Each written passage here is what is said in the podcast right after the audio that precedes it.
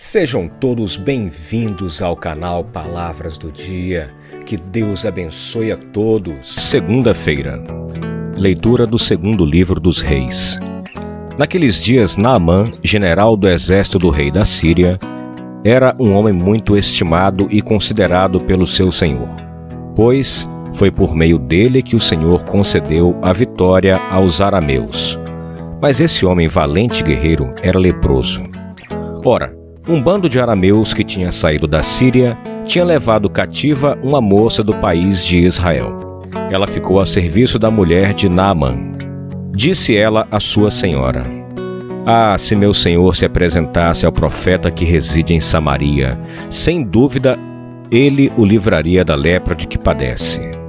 Naamã foi então informar ao seu senhor. Uma moça do país de Israel disse isto e isto. Disse-lhe o rei Arã: Vai que eu enviarei uma carta ao rei de Israel. Naamã partiu, levando consigo dez talentos de prata, seis mil ciclos de ouro e dez mudas de roupa.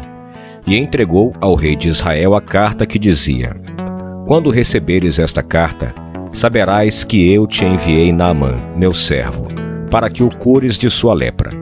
O rei de Israel, tendo lido a carta, rasgou suas vestes e disse: Sou Deus, porventura, que possa dar a morte e a vida, para que este me mande um homem para curá-lo de lepra? Vê-se bem que ele busca pretexto contra mim.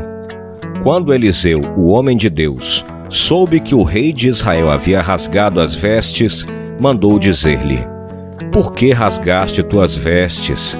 que ele venha a mim, para que saibas que há um profeta em Israel.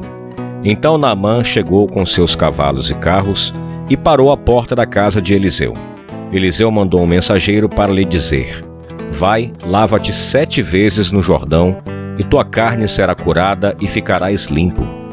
Naamã, irritado, foi-se embora, dizendo: Eu pensava que ele sairia para me receber e que, de pé, invocaria o nome do Senhor seu Deus e que tocaria com sua mão o lugar da lepra e me curaria. Será que os rios de Damasco, o Abana e o Fartar não são melhores do que todas as águas de Israel, para eu me banhar nelas e ficar limpo? Deu meia volta e saiu indignado. Mas seus servos aproximaram-se dele e disseram-lhe: Senhor, se o profeta te mandasse fazer uma coisa difícil, não a terias feito?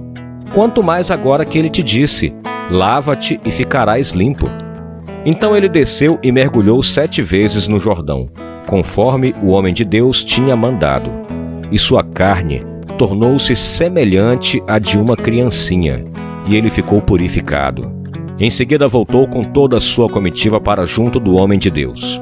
Ao chegar, apresentou-se diante dele e disse: Agora estou convencido de que não há outro Deus em toda a terra senão o que há em Israel. Palavra do Senhor, graças a Deus. Salmo 41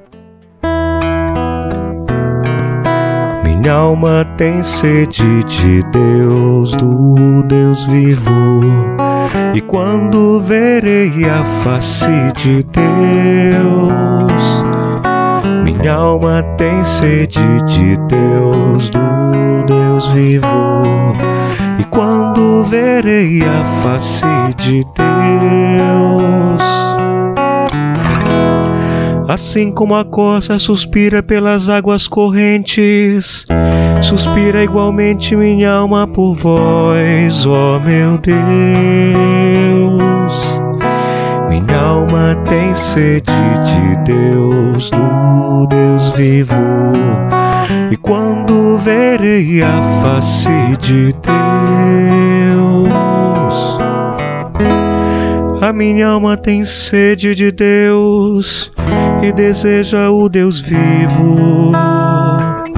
Quando terei alegria de ver a face de Deus,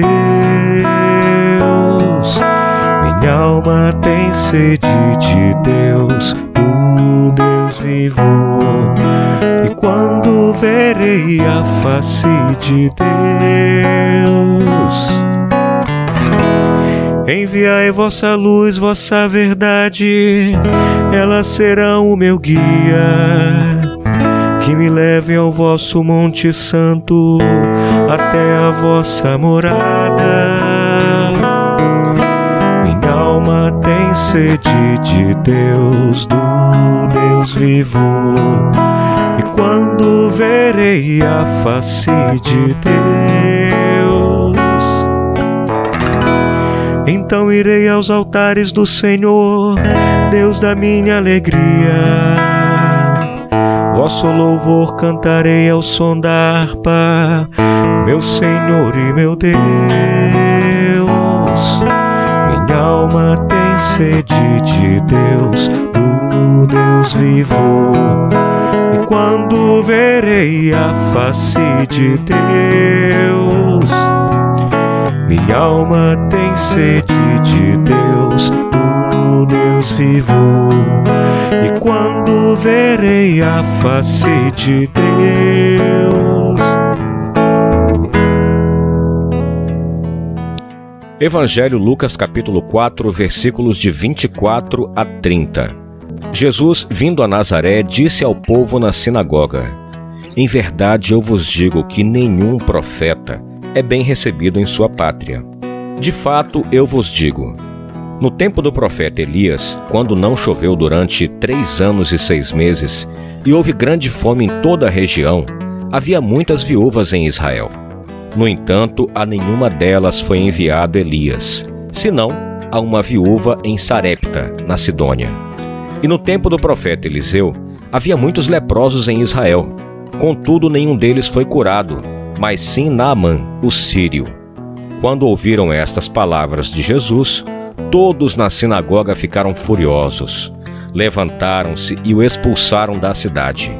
Levaram-no até o alto do monte sobre o qual a cidade estava construída, com a intenção de lançá-lo no precipício.